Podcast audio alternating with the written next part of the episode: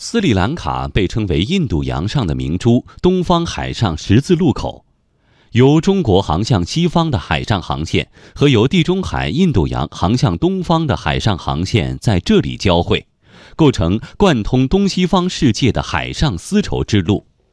五年前，中国提出共建“一带一路”倡议，如今在古老的海上丝绸之路上，又在演绎怎样的动人故事？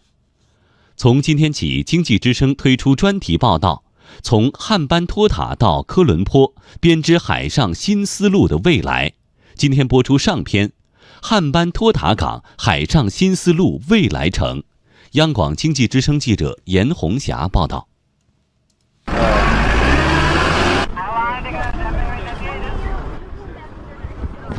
斯里兰卡南部海岸汉班托塔港，韩国的 Globis 巨型滚装船缓缓靠泊。来自中国、韩国、日本的汽车从打开的船舱鱼贯而出。在接下来的几个小时里，这艘货船要完成卸货、装载、检修、补给等多项重转任务。汉班托塔港码头操作部值班经理阿南达正在现场指挥汽车吊装卸载，这些汽车将被依次送往码头堆存场。在码头已经停放了五千多辆汽车，有的供本地市场，有的经中转将供往非洲、欧洲。这里可以停放两万辆汽车。以前码头装卸汽车一小时只有一百辆，现在可以达到一百二十辆。我们刚刚启用了 BTOS 系统，可以在统计、计费、提货、装卸船等多个港口业务。操作环节应用，节省了大量人力，工作效率也提高了。汉班托塔港距离全球最繁忙的航线之一——印度洋国际主航运线只有十多海里。全球一半以上的集装箱货运、三分之一的散装海运以及三分之二石油运输需取道于此。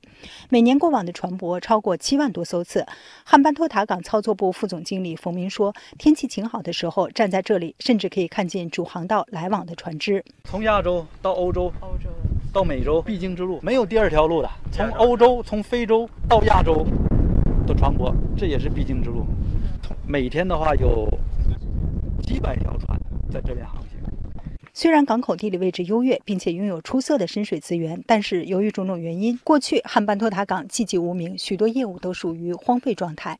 去年七月二十九号，招商局集团下属招商局港口有限公司与斯里兰卡港务局签署了汉港特许经营权协议。中国与斯里兰卡的这次握手，也让港口面貌焕然一新。去年十二月，中方正式接手汉港项目之后，组建了由八百多名私方员工和二十多名中方员工共同组成的工作团队，恢复了汽车中。转业务承接了部分新加坡滚装业务中转业务，散杂货业务也从无到有开展起来。近期还计划重启油气业务。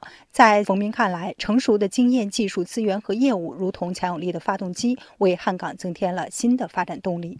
他们之前的话，种种原因吧，工业呀、内需啊，另外设备、人力，我们接手也是从零开始，我们有一些人才呀、经验呐，所以的话，能够。慢慢的给它做起来。半年时间，汉港吸引了来自全球的船老板。据统计，今年上半年靠泊汉港的各类型船舶累计一百五十艘次，汽车滚装业务量已经超过了去年全年的数量。成为世界级大港，并非汉班托塔港的唯一梦想。在港口办公区顶层，一个帆船型的展示厅，透过四面落地窗，建设中的港口从不同角度展现在我们面前。汉班托塔港行政部副总经理李永壮这样描绘港口的未来。未来来讲呢，汉曼托塔港呢，我们会把它作为呃五大平台。第一个是我们需要做港口服务，第二个呢是要做那个呃海事服务，因为这个地方离那个国际主航线很近，比较适合做那个海上的加油、海上的那个物料供应这些服务。呃，第三个方面呢，我们会呃发展一些像临港的工业，呃跟汽车相关的、跟食品相关的、跟建材相关和能源相关的这些临港工业会比较多。啊，第四个呢是综合物流业，说我们希望把这个港口发展成为辐射南亚地区的一个综合的一个呃运输的枢纽。另外呢，我们还有一个想法，就是参照目前的蛇口的发展模式，今后把它会发展成一个像鼓励一些小微企业啊，就是鼓励他们到这里来创业。汉班托塔港区也将借鉴前港中区后城的深圳蛇口发展模式。目前，汉港港区经济已更具活力。相较于中方接手之前，当地土地价值增长近四倍，房屋租金和居民收入翻了一番。对于饱受内乱和贫困之苦的民众来说，港口给他们生活带来的变化远比眼前的数据丰富。二十一岁的萨姆拉·马拉多尔中学毕业，刚刚获得港口信号引导员的工作。他希望能在这里学到更多。